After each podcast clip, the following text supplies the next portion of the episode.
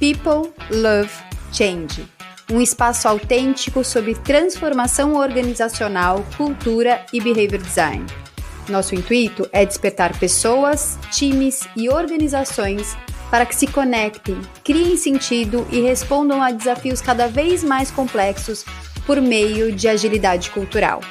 People Love Change um podcast que conecta pessoas e organizações com o futuro que quer emergir.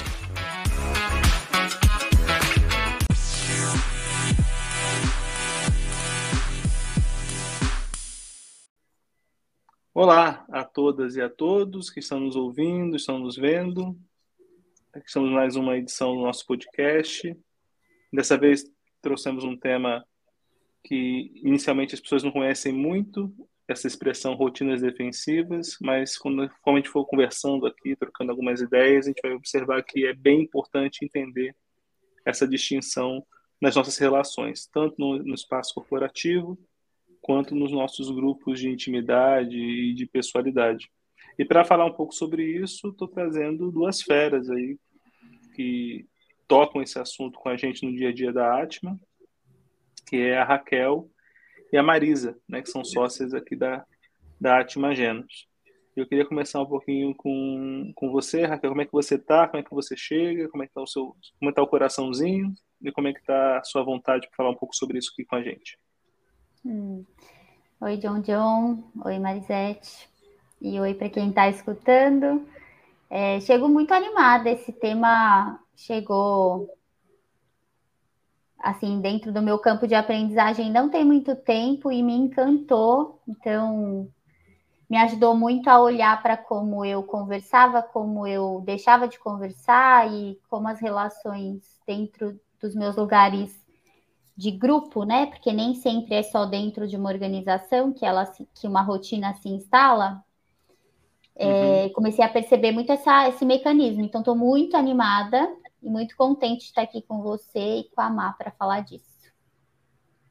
Boa. Querida Mar. Olá.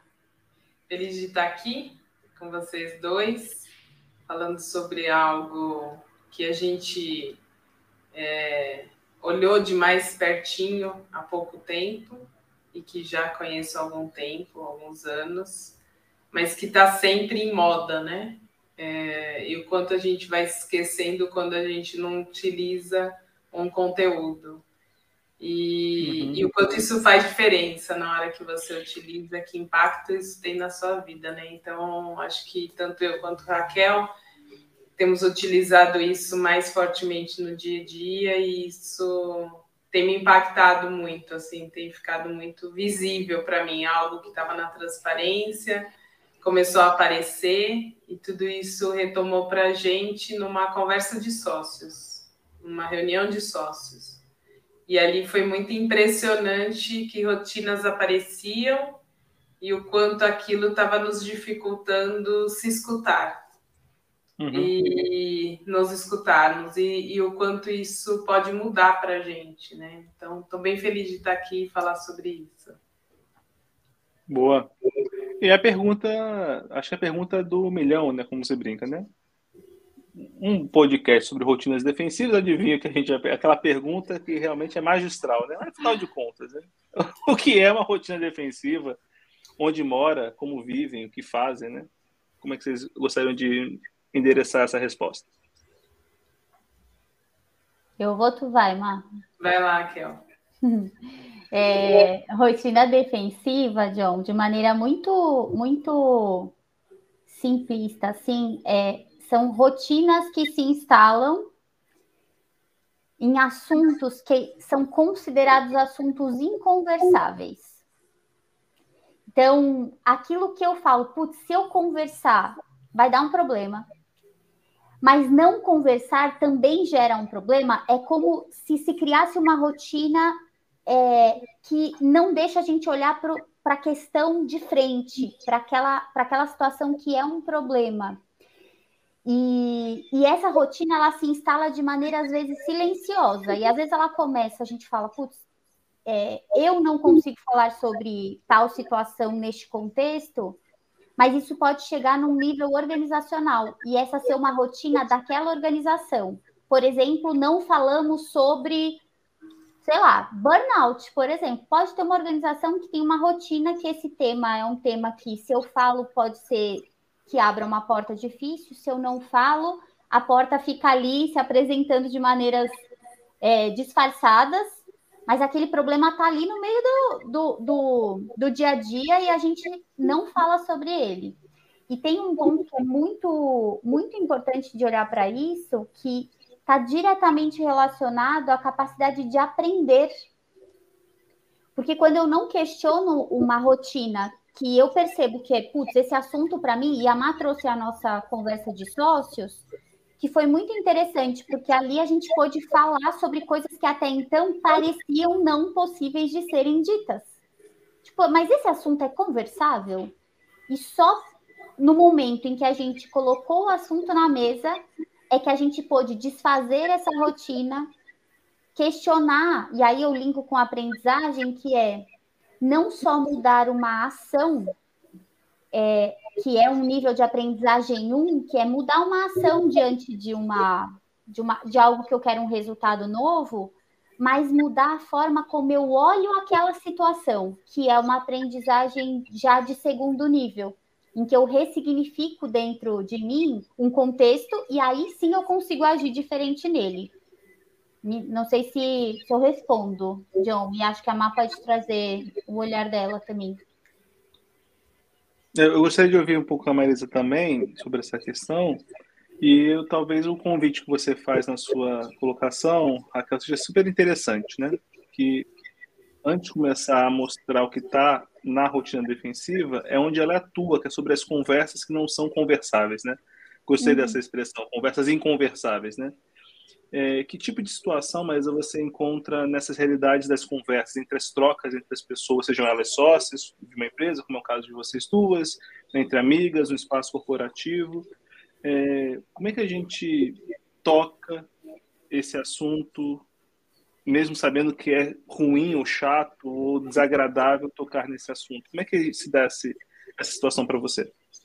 Acho que antes até de te responder isso, me veio muito assim, metaforicamente, quando a gente traz a palavra rotina, é algo que eu faço com tanta frequência que isso é automático dentro de mim.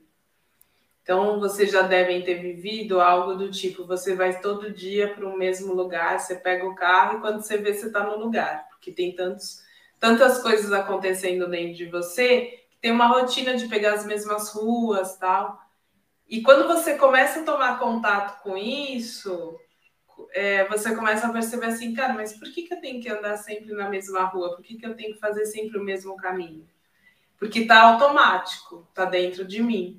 E a rotina defensiva ela, ela se torna automática. Então, a partir da repetição de um comportamento que vai acontecendo, é, de valores que vão sendo implementados dentro da corporação, eles vão se repetindo através de frases que vão saindo em uma conversa ou outra, e isso se torna é, a cultura, se transforma na cultura.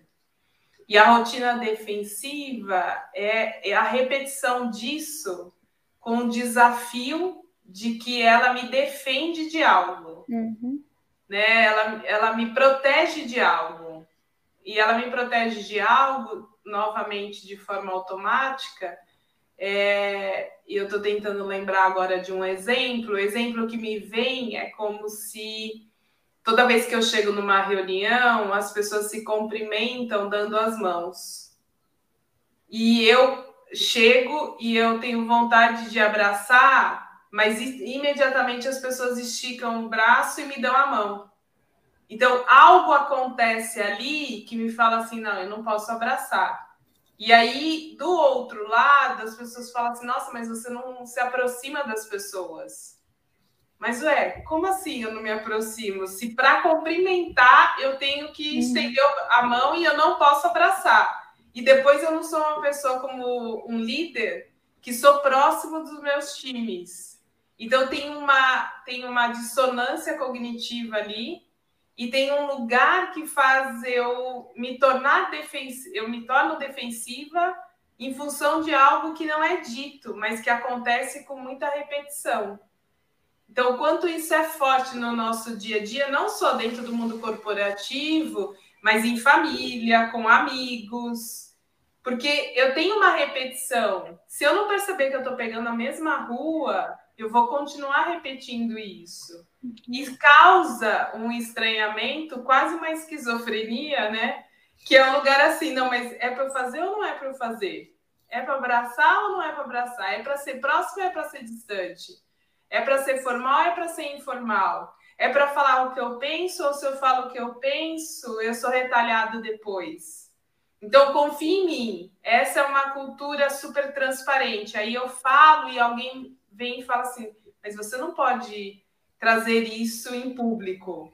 Você tinha que ter conversado. Então, a cultura é ou não é transparente? É, e eu já não lembro mais a pergunta que você fez, Johnny, mas. Não, e, não, e ela é boa, porque, porque ainda que você não se lembre da pergunta, você me respondeu. Né? porque é justamente quando entra nessa questão é, das conversas. Então, e aí você me faz um convite a pensar não só em conversas, mas também em atitudes, em atos, né? em, em movimentos que também podem ser tão defensivos quanto alguns tipos de conversa, né? E você trouxe uma questão que eu acho que eu sei do, que você está tratando, mas Raquel, só para dar clareza, cultura transparente, o que isso significa? É uma cultura que todo mundo é, consegue ver. O que, o que é transparência nesse contexto que vocês trazem aqui nessas conversas? O Joe, não, não, acho que Má pode confirmar, mas para mim foi um exemplo, certo, Má? Sim, sim.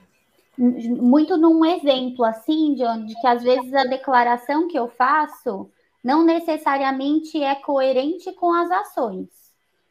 Então, Perfeito. pode ser que uma declaração de uma, de uma organização seja é, nossa, aqui falamos a verdade, aqui questionamos a realidade. E quando essa realidade é questionada, a pessoa sofre algo.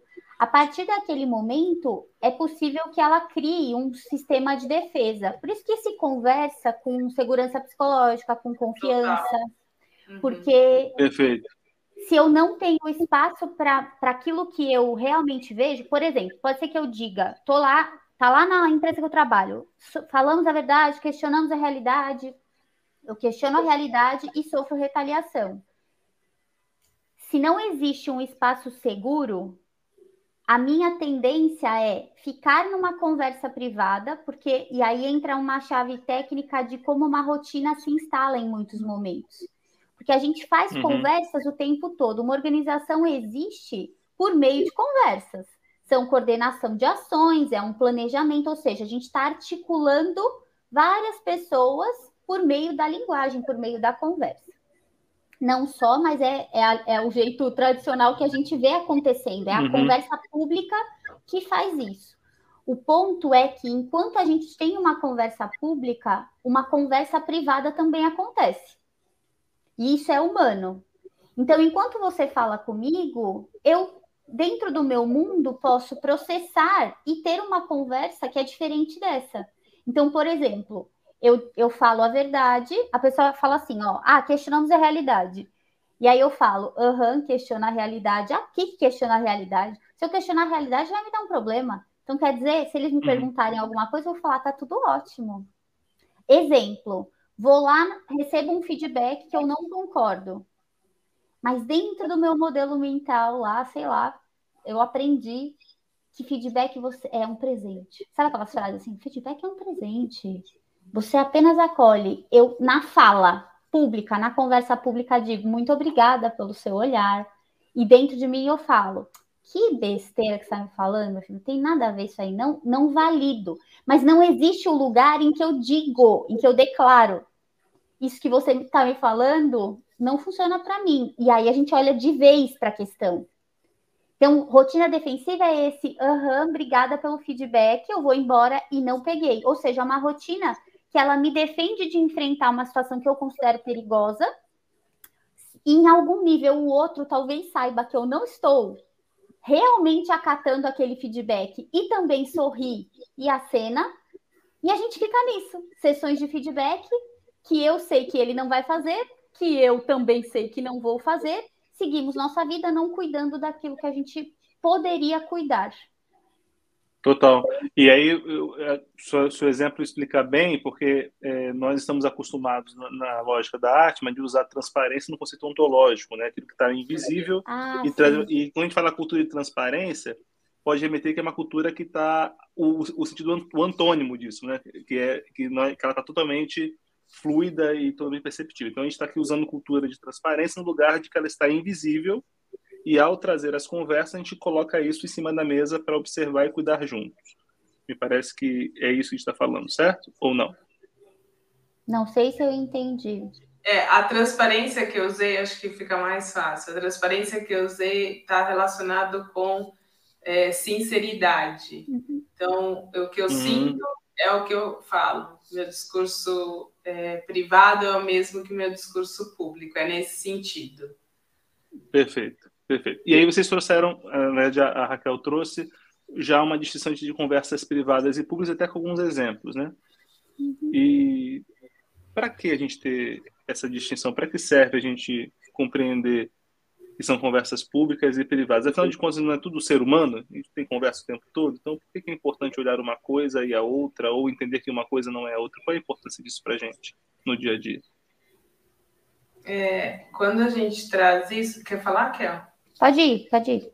É, acho que assim, o que, o que para mim é aplicável nisso é que eu vou gerando um espaço de confiança quando as pessoas sabem que o meu discurso, é, minha conversa privada é a mesma que a minha conversa pública. Então, quando eu falo para você, é, João, disso eu não gosto, efetivamente você sabe que eu não gostei. Quando eu falo para uhum. você, João, isto para mim faz todo sentido, eu gosto muito disso, você sabe que eu realmente estou gostando daquilo. Então, não tem um lugar do parecer bem. Tem um lugar assim, isso está acontecendo ou não dentro de mim, porque fora de mim eu não tenho controle sobre isso. Não sei o que, qual é a sua conversa pública e qual é a sua conversa privada.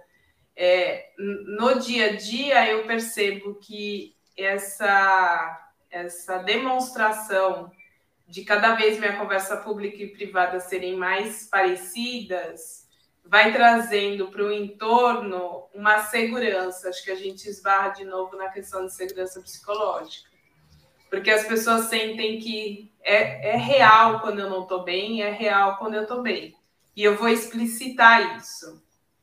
Uhum. E veio com a sua pergunta um pouco assim, o quanto é difícil é, a gente muitas vezes num sistema onde as pessoas se gostam, onde as coisas fluem, trazer uma quebra no sentido de algo que não está bem e tornar isso público porque o sistema está tão fluido, tudo está tão acontecendo tão bem, que é uma outra realidade, né? Um outro exemplo aqui. É, o quanto também eh, gera uma rotina defensiva se eu não declaro que ela está acontecendo. Não sei se eu me fiz clara. Uhum. E sabe uma coisa? Perdão, John, pode ir? Não, eu só disse que para mim faz sentido o que você trouxe, mas fala, Raquel. Né, que me veio um exemplo também que é, é, é, é, muito, é muito fácil perceber rotinas instaladas em qualquer tipo de relação. O ponto é que quando a gente está numa organização, ela quase se tornou endêmica. Não sei se esse é o termo, mas é assim: tá todo mundo na mesma. E eu vou usar, entre aspas, a palavra doença, porque em algum nível escutando a Má, me veio assim, cara, as rotinas, elas adoecem as organizações. E aí, tem vários, vários exemplos. Por exemplo, é, um dos que, para mim, são mais fáceis e que eu acho que todo mundo que está em organização agora vai falar assim, nossa, eu vivo isso em algum nível, ou já vivi. Eis um período que começa agora por outubro, novembro, que é fazer projeção de verba para o outro ano. Budget. Eu vou fazer lá o meu orçamento, o meu budget do, de 2023. Eu chego e falo assim, cara, ó. E aí é minha conversa privada. Se eu falar para ele que eu preciso de 2 milhões, eu já sei que ele não vai me dar 2 milhões. Então eu vou fazer um orçamento de 2 milhões e meio, porque quando ele chegar lá e cortar, eu fico com aquilo que eu preciso. A área de finanças que vai aprovar isso já tem dentro dela assim: ele engordou o orçamento, então por isso eu vou cortar. Cara, por que a gente não fala oficialmente quanto você precisa e quanto eu tenho? E faz o matching. Fica nessa. E aí, é, o, o que eu falo de adoecer é que é uma, uma ferveção de cabeça de nossa, eu tenho que pensar quanto eu vou colocar, porque se ele cortar, o que, que eu vou ter que tirar, enquanto o outro tá lá assim. Eu já vou falar que eu não tenho, porque se eu falar que eu tenho, ele vai pedir demais. Ou seja, a gente fica rodeando a questão central, que se, se a gente for esmiuçar, tem confiança ali no meio. E tem as minhas conversas privadas também de como eu me relaciono com, a, com determinada questão. Então, é, será que quando eu preciso ofertar, né, co colocar a verba para alguém, eu também pensaria que a pessoa tentaria pedir mais e aí eu já entro nessa defensiva? Enfim, acho que esse, esse exemplo ele mostra que às vezes a gente fica fazendo muitas coisas que não precisariam ser feitas em nome de me defender daquele assunto que parece um assunto difícil. E, e o que eu tinha me lembrado pensando em fora das organizações a gente pensar numa relação afetiva de um casal, por exemplo, às vezes a gente encontra assuntos que, que eventualmente a gente fala assim, nossa, mas esse assunto, se eu falar, por exemplo, se eu falar, acaba a relação, então é melhor eu não falar. E não falar não cuida da questão, e a relação acaba.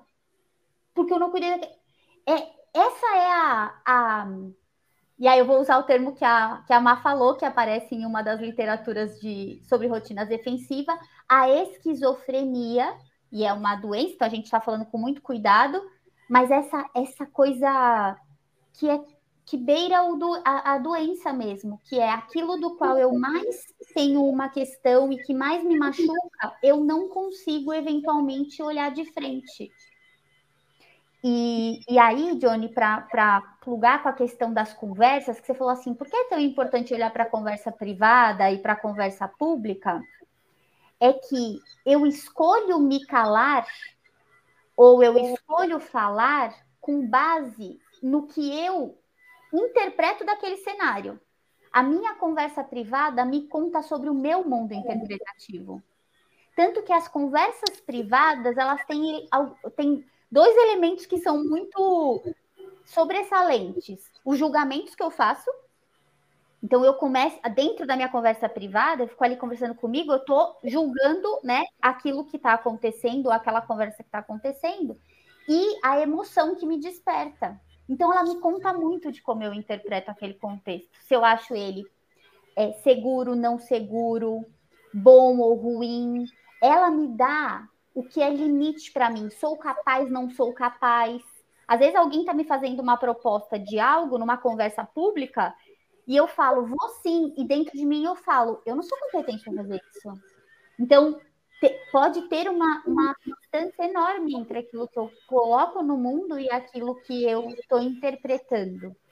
E ali entra a aprendizagem também, porque essa mesma conversa privada, se, se não questionada, que aí é o automático que a Má trouxe, eu estou há tanto tempo é, nem olhando para essas conversas privadas, eu sigo num automático e eu não consigo ver outras possibilidades de agir diante de uma situação como aquela. É, eu só queria acrescentar é, que tem a ver com o meu mundo interno, então tem a ver com as conversas privadas, mas tem a ver também com o mundo do sistema ao qual eu estou inserido. Então, o sistema também reforça, pode reforçar um padrão que já existe dentro de mim, mas tem um impacto desse sistema, porque esse sistema ele premeia ou ele pune. E isso, a soma disso todos os dias vai fazendo com que eu vá colecionando é, frases ou comportamentos ou retaliações que me levam a, a investir muito tempo em como eu devo fazer, o que eu devo fazer, além de todas as minhas questões internas, como você está trazendo, Kel. Então, assim, é, a soma de estudo faz com que a gente realmente invista muito tempo num lugar que dá muito trabalho e que gera desgaste, que gera é, falta de produtividade, que gera falta de relacionamento, que gera falta de é, relacionamentos. Então, assim, tem, é muito, a gente perde muito mais a não perceber essas rotinas do que quando eu vivia no automático, só deixando literalmente a vida me levar, já diria nosso amigo Zeca Pagodinho. Então, assim, nesse lugar, o quanto a gente pode atuar, o quanto a gente pode parar essa esquizofrenia, como você trouxe, Kel, porque é um lugar assim, algo dentro de mim está acontecendo, porque fora de mim acontece todos os dias e eu vejo com outras pessoas acontecendo. Mas o quanto eu dedico tempo para romper com isso. Porque eu dedico muito mais tempo por manter as rotinas defensivas. Que você acabou de falar é verdade. Aquilo que é, faz com que eu não queira falar, porque eu acho que vai destruir uma relação, é exatamente aquilo que destrói a relação. Só que demora muito tempo, né? Isso vai destruindo, destruindo, é muito. Ela vai acontecendo de um lugar muito silencioso. Uhum. E isso vai causando muitos danos à saúde mental, muitos danos ao relacionamento com as pessoas. Então, assim, várias coisas vão sendo impactadas. Tudo porque a gente não parou o nosso automático, tudo porque a gente não levantou a mão. Não que seja simples, mas como que eu busco ter conversas para sair dessas rotinas defensivas? Que foi o que a gente fez quando a gente percebeu entre nós sócios que tinha algumas questões aparecendo, a gente foi atrás de alguém que nos ajudasse. E foi muito importante para a gente, mas se a gente não tivesse levantado a mão e, e questionado essa rotina, a gente estaria repetindo o padrão. Né, e no limite, né, é, me, me, remete a um ciclo é, vicioso, né? Ou seja, uma coisa vai se repetindo, a coisa vai potencializando e se não sai nesse loop, ou ele quebra ou fica num processo ad eterno girando, né? E teve um assunto que vocês trouxeram na, na nossa preparação para esse podcast, que foi a distinção de duplo vínculo. Uhum. Né? Que, de alguma maneira, é, entra nessa, nessa relação. Você pode falar um pouquinho sobre esse, o que seria esse duplo vínculo e como ele afeta essas questões?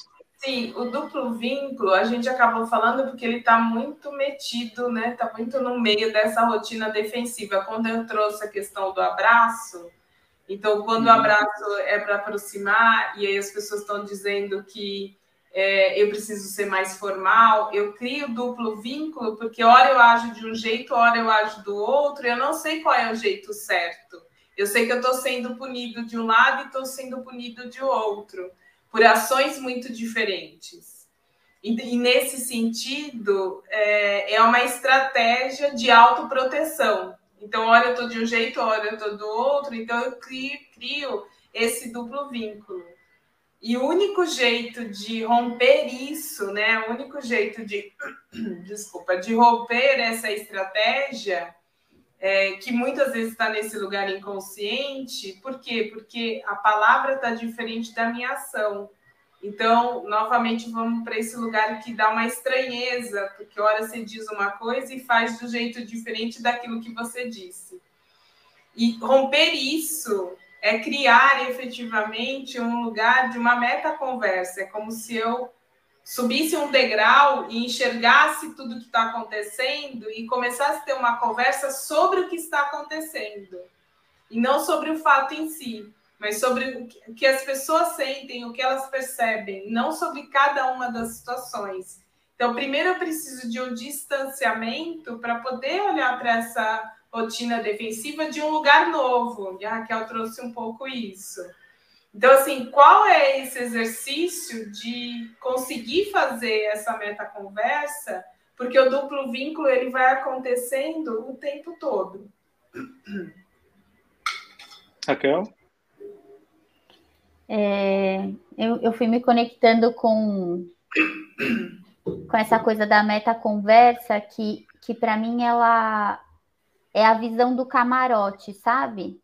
É como se eu subisse e percebesse como eu também estou dentro daquilo que, que eu me queixo, que é uma frase é, do Freud que é bem famosa, né? Que é tipo, como que eu percebo aquilo que está me incomodando e que eu não consigo lidar e percebo como eu tô nesse sistema me colocando ou deixando de me colocar e que reforça ou que não colabora para que isso para que isso mude, né? Eu estava muito nessa nessa imagem assim. E, e acho que tem uma coisa que quando, quando a gente pega essa, essa é, a, a Má trouxe, né? Porque tem um sistema, um jeito que esse sistema funciona, que é o caldo. Se eu, eu posso até chegar diferente, mas se eu percebo que recorrentemente aquilo que eu coloco é, é, é de alguma forma interceptado e eu tenho que parecer algo, eu vou criando uma cultura realmente de sorrisos amarelos que não necessariamente está cuidando daquilo que, que precisa ser cuidado. E uma das maiores dores de, das organizações é como que a gente inova, como que faz coisas diferentes, como sai. E, e o ponto é que se não tem o espaço para isso, por isso que não tem como fugir de, de, segurança psicológica, porque a segurança psicológica, é, pelo menos na visão do, do Timothy Clark, ela é um, um, uma.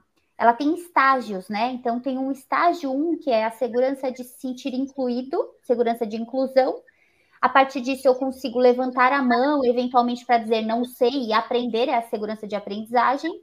Eu posso passar, então, a contribuir, entregar uma, uma visão que eu tenho, até a hora em que eu posso confrontar. Se eu não encontro esse, é, esse contexto de segurança psicológica, eu não, muito provavelmente não vou questionar as minhas conversas privadas sobre aquilo que parece perigoso. Então eu fico, porque eu, a conversa privada em si, ela não é uma questão. Ela é natural, é humana. A gente está aqui, está interpretando enquanto a conversa está acontecendo. O ponto é quando eu não paro para avaliar para onde ela me leva.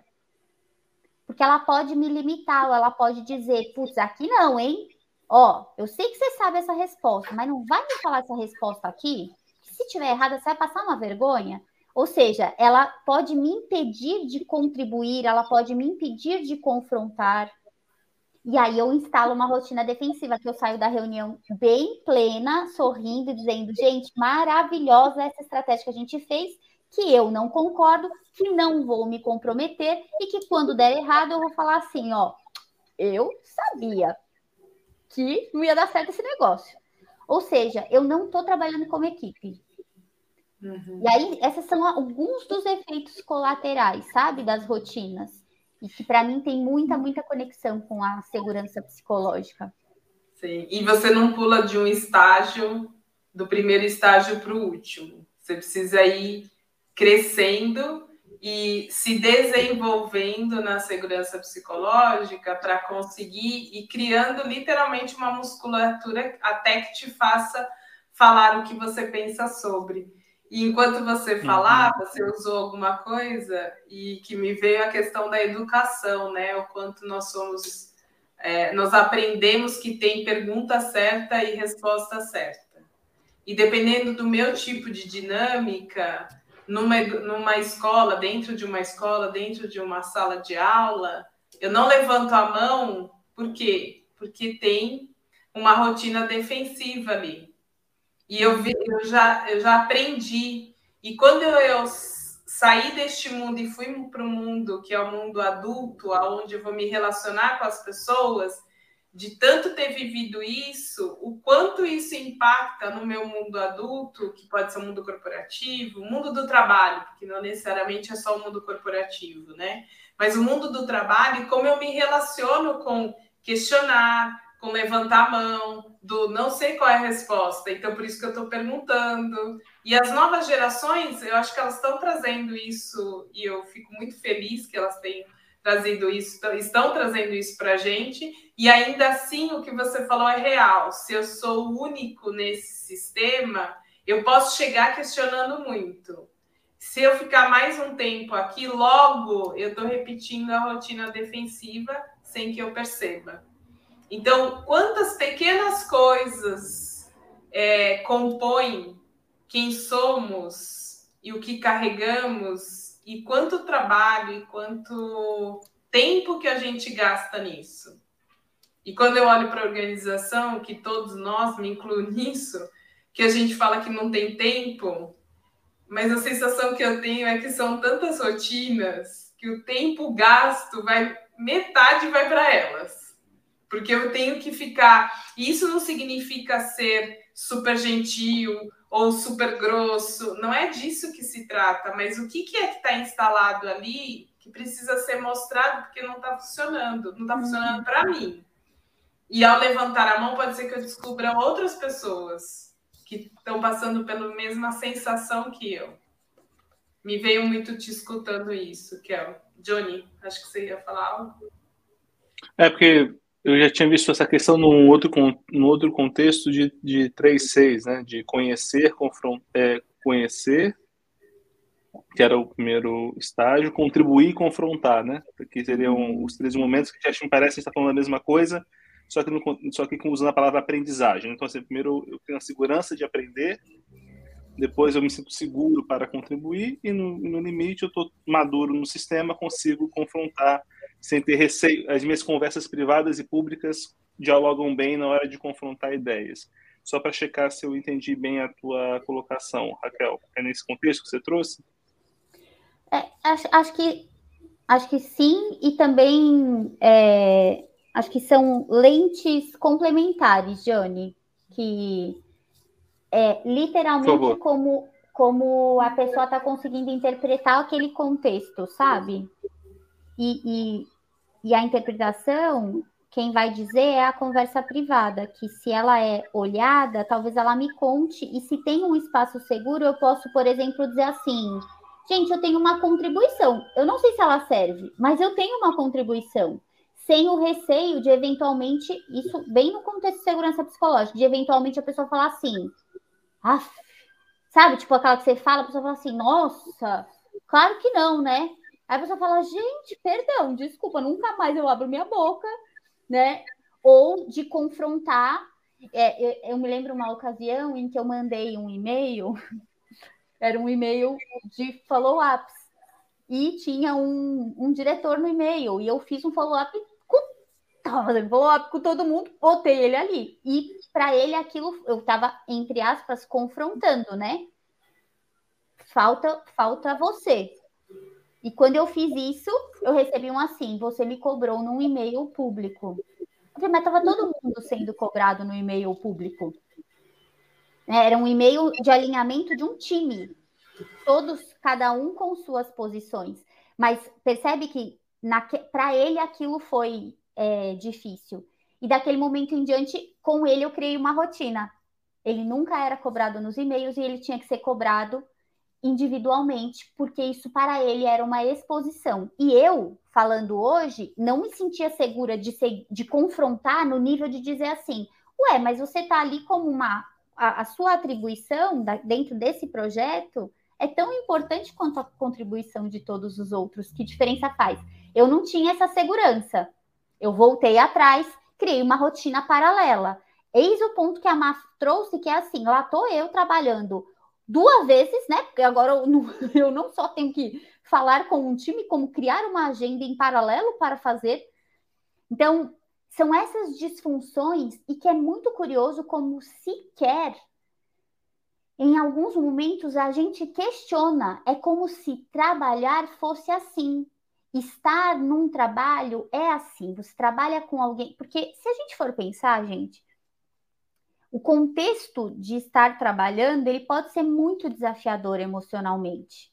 Porque às vezes eu estou num contexto que eu tenho que entregar muitas coisas, eu não sei se eu vou dar conta, em que é, eu tenho meta, em que às vezes eu trabalho com uma pessoa que é meu par e eu não me dou bem, e para mim é desgastante, e eu sigo trabalhando com essa pessoa. Então eu estou sendo, é, em algum nível, é, tensionado em vários pontos.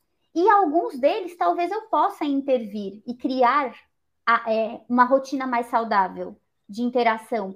Só que essa possibilidade sequer passa. Então a rotina defensiva ela se cria de um lugar de resignação, se a gente for pensar, que é assim, ó, como é assim, é melhor eu me calar e fazer como como parece que é o melhor jeito, porque assim eu me preservo. Ou assim eu preservo algo.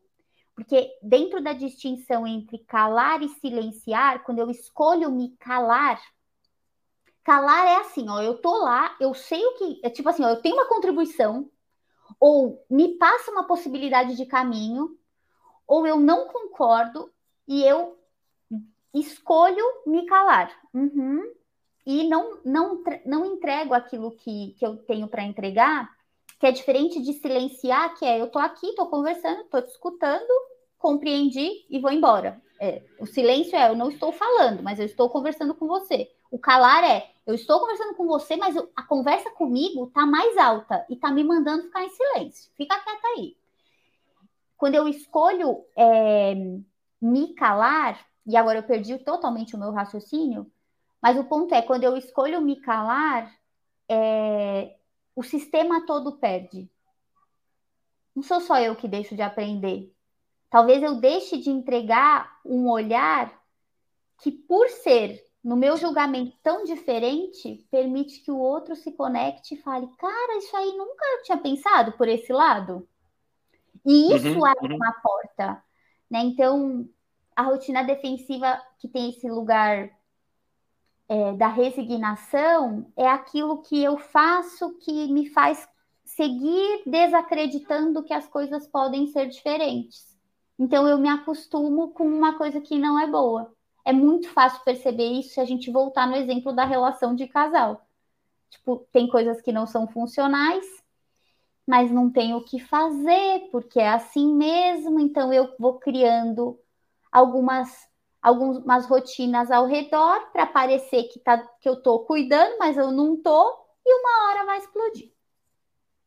E aí, eu ouvindo você, Raquel, Primeiro que era o tema que eu ia chegar na sequência, sobre essa questão do não agir, né? Então, falando de como, como a gente age, como a gente responde, como é que a gente se posiciona, e tem uma, uma problematização aí que é o que não fazer ou não falar.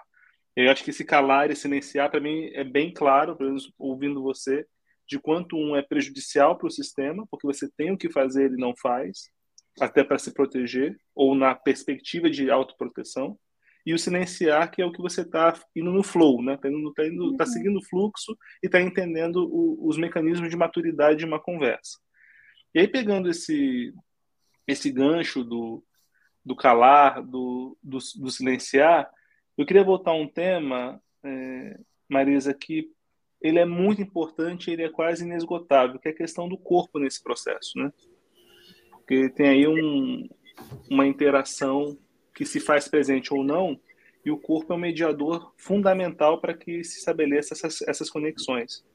Como é que você enxerga, voltando um pouco das metas conversas e ao mesmo tempo desse silenciar e desse calar, como é que o corpo vai interagindo com a capacidade de se perceber num degrau acima e quando ele se percebe no seu silêncio? Como é que você vê esse, essa dança do corpo nesses movimentos? É, acho que tem, tem um grande desafio, né, Johnny, que é se tá difícil de entender o mindset, o hardset, imagine o body set, né? Que é quase um lugar assim, é um território pouco explorado como média. É, quando eu olho para rotinas defensivas, o seu corpo também tem um lugar de mais rigidez ou menos rigidez. Mais estado de relaxamento ou de contribuição e um estado de tensão 100% é, ruim, que gera rigidez, que não é de atenção, mas que é de tensão, né? E, e perceber essas nuances do corpo também são pistas de que tem uma rotina acontecendo e que ela é defensiva e que ela não é sustentável e ela não é prazerosa e ela não me traz saúde. É, o própria questão do burnout hoje tem muito a ver com rotinas defensivas que não são ditas. E ao não ser dito, ou eu entro novamente tanto no meu. Eu vou tão para dentro no meu ser que eu acho que eu sou o problema e não o sistema. Então eu me responsabilizo por tudo. E, e vou para um lugar assim, eu não estou sendo produtivo o suficiente, não estou entregando o suficiente, é, não estou dando tempo suficiente, eu sou muito devagar, meu ritmo é devagar, e aí eu vou olhando para todas as questões do meu corpo que, que reproduz um lugar de rotina defensiva, reproduz um lugar de, de dor e de sofrimento, e que ao não olhar para isso e não dar voz, que é a questão do calar e do silenciar que a Kel trouxe, me impede de fazer esse movimento, fazer parte desse conjunto da obra que é o meu corpo. E que se está impactando, é porque tem um lugar que nem descansar eu estou conseguindo descansar. Eu nem valorizo isso, porque descansar é um lugar para fracos, sabe? Tem um lugar assim, o meu corpo não pode descansar e tem que estar o tempo todo em produção. Isso é uma tremenda rotina defensiva é, de uma produtividade excessiva e que nunca está sendo questionada. E do outro lado, eu não estou dizendo que as corporações é, não têm que ter resultados, porque elas existem, né? Porque elas têm resultados, qualquer organização. É, como que eu trato esse resultado? Como eu transformo isso num lugar é, negociável? É, quais são as negociações que eu preciso começar a fazer? Porque ao não negociar, eu não tenho condições de satisfação clara. E qual é a minha condição de satisfação para o meu corpo, para este momento da minha vida, seja ele qual for? E pode ser que a organização não queira. Então, como que eu converso com isso e como que eu descubro, inclusive, que a melhor coisa para essa empresa e para mim é eu não estar lá? E eu não estou dizendo que toda rotina defensiva leva para este lugar, mas tem um lugar assim, o quanto isso está funcional no meu corpo, ou o quanto eu adoeço toda semana. Isso uhum. vai mostrando alguns fatores que são sutis e que a gente pode responsabilizar, ah, não é a pandemia, é isso, é aquilo, e ainda que seja, a repetição de um padrão de doença constante também está mostrando algo para mim. Uhum, né? Uhum. E, em um ano de trabalho, todos os meses eu preciso me afastar, tem alguma coisa estranha. Uhum. Qual é e, estranha? Desculpa. Perdão, qual é essa pergunta? qual é essa coisa estranha que está acontecendo e que eu não estou dando voz para isso. Ah, e você trouxe. A pergunta é muito, é muito potente. Você trouxe uma palavra. Eu sei que aqui na arte a gente gosta muito das palavras, né? a gente cuida muito das palavras. E a palavra descansar, ela é literalmente tirar o cansaço. É, nem, não é nem relaxar, né? É des cansar, é desfazer o cansaço. Quando a gente vai para o inglês, né, descansar, uma, uma das traduções é rest, né, que é de resto, que é de restaurar, né, ou seja, a gente está tá nem falando de um, de um cuidado de ir para um estágio mais profundo do seu corpo, é apenas de retirar o peso desse, desse, desse cansaço. E essas perguntas que vêm para a mesa, como essa que você trouxe agora ao final, Marisa, são perguntas, para a meu ver, norteadoras, né? que nos ajudam realmente a, a, enfrentar as questões nos vários centros de gravidade, né? da mente, do corpo e das emoções. E nessa parte, já caminhando para o final, mas sem a pretensão de encerrar o assunto, é, a Raquel trouxe na nossa reparação muita preocupação com esse olhar sobre a cultura e sobre a organização, sobre os tipos de conversa, de possibilidades de conversa que a gente pode abrir nesse espaço para que a coisa realmente saia né, dessa rotina defensiva. Longe de receita de bolo, até porque num, alguns episódios atrás tentei uhum. levantar uma receita de bolo para Raquel, ela me deu aquela, aquela cortada linda, com muita generosidade e amor que ela tem, tipo, não é sobre receita de bolo, João é sobre o caminho que você quer fazer como observador. Isso eu aprendi com muito carinho na nossa conversa lá, Rachel. Mas voltando aqui para o rotina defensiva, que possibilidades você enxerga né, das empresas, organizações abrirem conversas para tratar, cuidar, pelo menos olhar, observar, né? não usar um termo que você gosta tanto, observar esse universo? Quem é você, Marisa ou, Ra ou Raquel? Eu queria começar com você, Raquel, se fosse possível.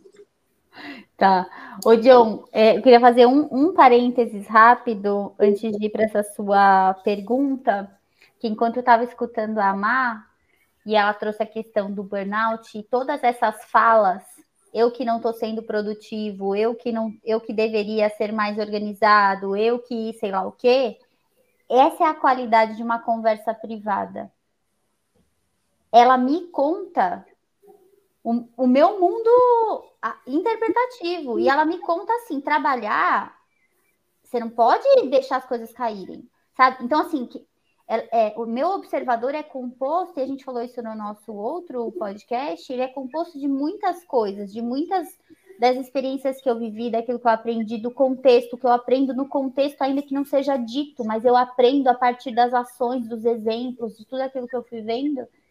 E, e o perigo de uma conversa privada não questionada é que se eu acredito, eu, a, minha, a minha conversa privada ela pode ser muito coerente para mim, porque sou eu conversando comigo. Então, pensa uma pessoa que me entende, sou eu mesmo. E aí eu digo assim, cara, você tem que trabalhar mais. Você não tá você não está dando conta? Isso porque talvez eu não, dentro das minhas conversas privadas não questionadas, não exista a possibilidade de declarar que eu preciso de um espaço. Então, aí eu nem uso um contexto para criar uma, ou seja, eu escolho me calar, eu estou ali na reunião, morta, acabada, destruída, sem conseguir prestar atenção, mas a, mi, a minha conversa privada me diz: não fala que você está cansada. Pega o projeto e daí você trabalha no final de semana que vai dar tudo certo. Então, esse é o perigo dessa, dessa conversa privada não, não é, questionada e que é, quando a gente estava falando do calar e silenciar, o calar, no geral, tem dois, dois drives que fazem uma pessoa se calar. Ou ela está se preservando, ou ela está preservando alguém. Então, às vezes, eu posso escolher não denunciar a falha de outra pessoa, porque não quero comprometer aquela outra pessoa quando sou questionado de algo, entendeu? Então, acho que olhar esse mecanismo é, é bem importante. E aí eu vou te pedir para repetir a sua pergunta, que você falou sobre a, a cultura. Você consegue repetir um pedaço da sua pergunta para claro, mim? Claro, claro. É porque é, é, é muito interessante como o nosso diálogo inconsciente responde e endereça as nossas questões realmente mais profundas. Né? É, que conversa é essa que está aí não é na transparência, é que conversa no nosso inconsciente aqui de grupo, uhum. onde nós estamos dialogando e trocando, onde às vezes eu formulo nem tão precisamente com o que a minha essência quer trazer, mas você consegue responder com a mesma potência, né? Isso envolve intimidade, envolve segurança psicológica, envolve confiança, né? A gente confia no processo de diálogo aqui na Atma. Então, Ô, John, mesmo quando. Até... Oi. Desculpa te interromper, porque acho que você trouxe. Imagina.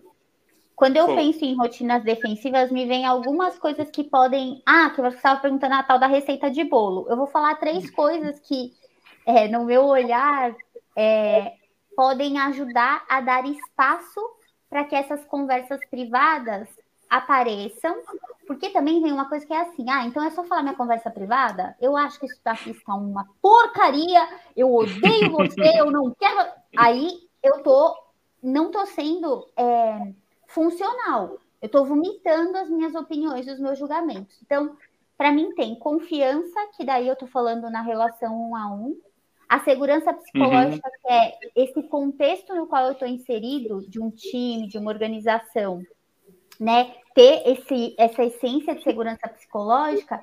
E o terceiro ponto, que, e eu não acho que esgota aqui, mas que para mim faz muito sentido, é a abertura para questionar as minhas interpretações e também, a, ou, ou seja, o meu observador e também o observador do outro. Porque eu não fico só nesse lugar de, ai, coitada de mim, que estou aqui sendo esmagada. Muitas vezes eu estou me calando, julgando que o outro não tem determinada competência ou não faz algo bom. Então, o que uhum. é assim, nossa, que absurdo que essa pessoa está falando, gente. esse lugar, ele também me afasta da relação de verdade. Então, a abertura para questionar o meu próprio observador, de compreender que a minha interpretação é uma interpretação e abrir espaço para que o outro traga o olhar dele e a gente possa conversar sobre como a gente é, é, faz essas, essas visões diferentes funcionarem neste cenário que a gente precisa resolver, por exemplo, né? Mas uhum, acho que são uhum. três pontos que, que para mim, vão criando condições de dissolver algumas rotinas. Perfeito. E é um pouco disso que se espera que as organizações possam produzir entre o seu ecossistema, né? E aí tem, por exemplo, abordagens como a da Atma que pode facilitar, criar condições para que essas, essas relações se estabeleçam nessa profundidade que o tema pede, né? E, e olhando e observando isso, Marisa, é, a profundidade dessas conversas podem genuinamente acontecer no espaço tão tão distante da nossa privacidade familiar, que é um espaço corporativo, isso realmente pode acontecer? Isso é possível acontecer nesse espaço? É possível acontecer desde que eu tenha o espaço e as ferramentas para as conversas acontecerem. Acho que tem empresas que estão mais preparadas, empresas que estão menos preparadas. Mas tem um vocabulário conversacional que é alguém ajudando a mediar conversas, para não complicar, né? hum. né? No sentido de ah, mas então eu preciso de alguém super especialista em conversa? Não. E como tem alguém que é sensível o suficiente e é provocador o suficiente para as conversas reais poderem acontecer, para estar a serviço do que o sistema precisa. Então, acho que nessa linha, é, quais são as condições de satisfação para eu ter uma conversa que ela possa ser real e efetiva. E às vezes eu preciso dar um primeiro passo. Às vezes não é uma conversa que dissolve uhum. todas essas rotinas. Às vezes são várias. Mas se a gente não começar a ter as conversas, efetivamente eu vou continuar reproduzindo mais do mesmo. Então, olhar para a condição de satisfação e mais para aquilo que a eu trouxe, acho que é de suma importância. É, e, e, precisa ter alguém que tenha essa autoridade, eu vou chamar assim, que é respeitado por ambas as partes e que consegue fazer provocações para tirar as pessoas dessa rotina e não para reforçar ainda mais, porque daí é dinheiro jogado fora, é melhor continuar do jeito que está, é, porque aí só vai prejudicar o sistema. Uhum e não tem uma uhum. resposta de a partir da conversa, qual conversa que as coisas começam a dissolver? Acho que a partir da conversa que as pessoas entendem o que elas precisam fazer. Que tem uma responsabilidade. Isso não é responsabilidade do sistema, no sentido de ter uma autoridade nesse sentido, né, de uma pessoa que faça isso, mas é responsabilidade do sistema a partir de um espaço conversacional, um espaço onde eu possa colocar, onde eu possa ser questionado e onde eu possa falar de forma transparente no sentido da sinceridade. E acho que também no Uau. espaço onde a gente vai percebendo padrões, porque a rotina defensiva só acontece porque tem um algoz e uma vítima. Uhum. Quando eu revelo isso no sistema, eles perdem força. E aí assume um lugar assim, eu preciso fazer algo e você também, João, e você também, Raquel, porque nós pertencemos ao mesmo sistema. Uhum. E numa empresa hierárquica, acho que ajuda sem dúvida nenhuma é, quem está na hierarquia conseguir ir trazendo e revelando um pouco essas rotinas, porque daí a, a cultura, se é hierárquica, ela dá mais poder para alguém dentro do sistema ajudar e ter autoridade para isso. Mas se ela é um, uma empresa mais aberta, mais horizontal, é, tem mais a ver com um processo de autogestão, por exemplo. Acho que uhum. várias formas, dependendo da estrutura da sua empresa. É, a gente já viu isso acontecer, e essas conversas já apareceram em outros contextos, é, e honestamente, eu vejo um caminho que a Atma faz ser um caminho um pouco distinto do que normalmente se apregoa, né? Porque se, normalmente vai para o lugar do tipo, a partir de sistemas que são alterados, eu modelo comportamentos organizacionais. E aí vem a Atma, uma sua proposta de transformação que vem, que vem de dentro. Então é menos sobre qual sistema eu vou modelar os comportamentos, e sim o que, que essas pessoas querem verdadeiramente emergir. E a partir disso eu vou até mudar o sistema. Seja, é, não, há, não há uma negação que o sistema precisa ser modificado no processo. Ah, o que o está em jogo é se isso é causa ou consequência. Né? Quando a transformação é de dentro, é uma consequência. Quando a transformação é pedida de fora, ela é uma causa. Né?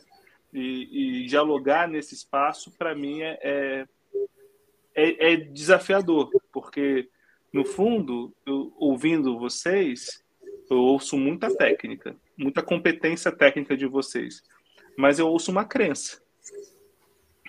Uhum. Que é a crença de que realmente a transformação ela é possível quando ela vem de um lugar genuíno, de um lugar original. Se eu toco a tua originalidade, a coisa pode acontecer. Se eu não toco a sua originalidade, talvez aconteça. Né? Talvez aconteça, talvez não aconteça.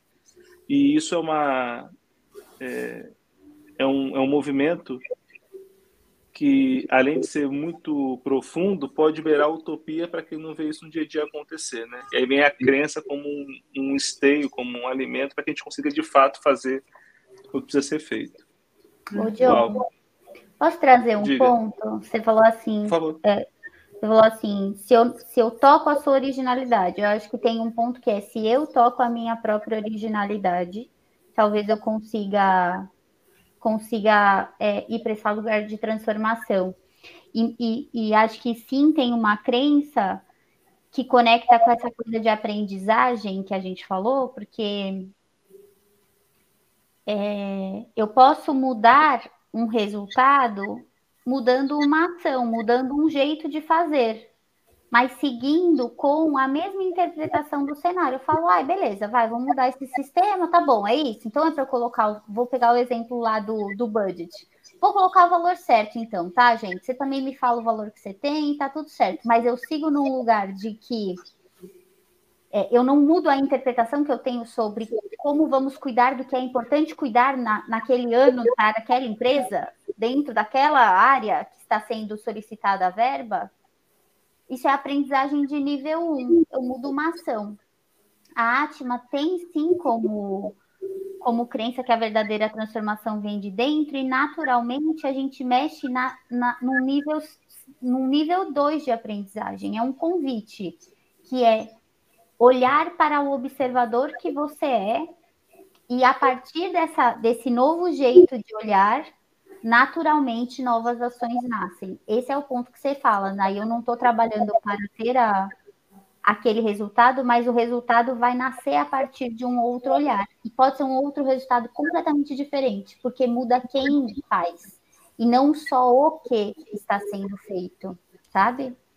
E te escutando me veio isso, porque realmente realmente me vem isso como uma crença da Atma e que parece utopia e que ao mesmo tempo quando a gente consegue abrir um espaço de conversa deste lugar dentro das organizações é, é, a gente percebe o quão ele pode ser surpreendente, sabe? Uhum, uhum. Experimentar a possibilidade de falar realmente o que precisa ser falado, no intuito não de vomitar minhas opiniões, mas no intuito de cuidar daquilo que eu estou querendo cuidar na posição que eu ocupo hoje. É um pouco do que a Maísa trouxe de brincar sério uma vez numa conversa uhum. com ela, né? Ou seja, é, talvez as crianças, nesse sentido, são exemplos é, lindamente construídos pela pela divindade ou pela espiritualidade ou pelo destino, né? Elas nos apresentam como é simples, profundo, potente, impactante dizer com o coração o que você está sentindo e pensando. E aí vai para um lugar de realização transformacional, porque não tem para onde fugir. É o coração que está falando, né, Mar? Sim, e me, me lembrei do meu filho quando era pequeno, que eu estava falando com ele, aí no meio da fala ele falou assim, para, para, para. Você quando fala comigo, abre o olho assim. Quando você abre o olho assim, é porque você tá brava? Então o que você tá falando é porque você tá brava comigo. Cara, é um exemplo fantástico de rotina defensiva. Porque é um lugar assim, como eu reajo, porque tem um olho que está abrindo, mas tem uma boca que está falando tranquila, calma, etc. Mas o olho está assim, está telado. E aí, cara, aquilo me desconstruiu, lógico, né? Completamente. E o quanto vai ao encontro disso que você está falando, essa capacidade de só falar o que está vendo e eu sei que no mundo corporativo não dá para ir sem pele, como eu costumo dizer. Mas também a gente não precisa ir de armadura, né? Então, como que a gente encontra o meio do caminho, que eu não tenho a menor ideia qual é, mas que não é uma coisa nem outra, mas que mostra esse lugar que pode ser mais mais fácil, mais simples, que dá menos trabalho, que eu perco menos tempo e eu vou poder usar o outro tempo para cuidar de mim, sabe? Porque é tão mais rápido nas relações que meu dia não fica tão pesado. Eu me canso, eu uhum. chego cansado no final do dia, porque o cansaço faz parte. Mas ele não uhum. me exaure, ele não é. é aquele esforço. Então, quando você falou, me veio imediatamente meu filho e com os meus olhos muito arregalados. Isso é fantástico. E, e, o seu exemplo é ótimo, porque veja, não é por causa disso que estamos falando sobre rotinas defensivas. Mas veja uma lógica que você trouxe, né? É, ocupamos muito nosso tempo com rotinas defensivas. Se eu quebro as rotinas defensivas, eu ganho mais tempo de qualidade. Não que a gente faça isso para ter mais tempo de qualidade. Mas, ao fazer isso genuinamente, até isso é um benefício colateral, né? A gente fala de efeito colateral sendo negativo, né? Quebrar é. rotinas defensivas tem benefícios colaterais, né? Isso, fantástico isso. Porque daí também eu estou ressignificando o que é colateral, né? Porque o colateral Exato. pode ser muito bom para mim, pode ser transformador. É isso. Então, então, não sei se a gente vai colocar isso no título, no subtítulo, assim, os benefícios colaterais de quebrar rotinas defensivas. Aí quem ouviu o podcast entendeu onde a gente quis chegar. A gente chegou até esse momento, no finalzinho, do finalzinho, do finalzinho.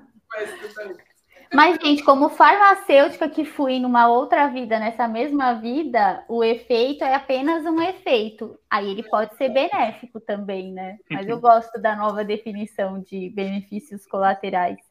É, posso trazer uma última coisa só para. Porque acho que essa coisa do tempo me lembrou muito uma rotina que está instalada em muitas organizações e que eu acho que é, é hoje uma das dores que aparece muito, que é volume de reunião. Que daí tem tanta reunião, tanta reunião, tanta reunião, e não existe um questionamento do gente, por que a gente precisa dessa reunião? Então a rotina é eu vou, mas eu não vou, porque eu fico conectado fazendo outra coisa. Então, nem estou fazendo aquilo que deveria estar, que gostaria de estar fazendo, porque daí eu precisaria estar sozinho, mas também não estou inteiramente lá. No fim do dia, eu fiz 84 reuniões, uma delas me fez sentido, as outras 83 eu odiei, perdi todo o meu tempo. Então, é, é, é, esse o lugar que, que, quando vocês trouxeram de ganhar tempo, cara, esse é um benefício colateral benefício colateral é cuidar, é tirar a alegoria, e é cuidar do que precisa ser cuidado, e também ir dormir sem carregar aquele, aquela coisa emocional do tipo, nossa, quanta coisa chata que eu tive que fazer. Que poderiam ser coisas que. Será que existe algo a fazer? Será que existe alguma conversa que eu posso fazer? Será que eu posso questionar algo? Se não posso, com quem converso para entender que não consigo questionar algo? E por aí vai, né? Acho que é esse uhum. se apaixonar por, por se conhecer e conhecer aquilo que para você é um limite ou não. Sim. Total. E vou deixar esse clima gostosinho, quentinho, para encerrar. Eu, tem que ter aquele gostinho de. Mas já? Mas, mas foi? E queria agradecer demais. Marisa, comecei com a Raquel, agora começo com a Marisa a parte final, agradecendo sua participação, de partilhar sabedorias e, e, e emocionalidades, né? Muito obrigado, viu, Marisa? Obrigada, querido. Obrigada. Feliz de estar, estar aqui durante essa uma hora que não deu nem para ver. Ela só passou. É muito bom. Obrigada, Isso Raquel. passou, né? Raquel? Ah, eu queria agradecer também. Foi uma delícia. Nem agora que eu vi que deu uma hora e nove, eu estava aqui o quê, ó, falando pelos cotovelos e agora que eu olhei para o relógio. Passou bem, bem rápido. Muito bom conversar com vocês. Obrigada, John John, pelo convite.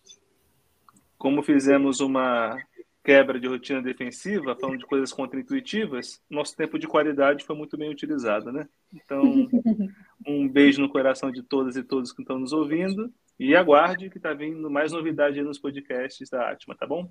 Um beijo para todas e para todos e até a próxima. Beijos. People Love Change um espaço autêntico sobre transformação organizacional, cultura e behavior design. Nosso intuito é despertar pessoas, times e organizações para que se conectem, criem sentido e respondam a desafios cada vez mais complexos por meio de agilidade cultural. People Love Change um podcast que conecta pessoas e organizações com o futuro que quer emergir.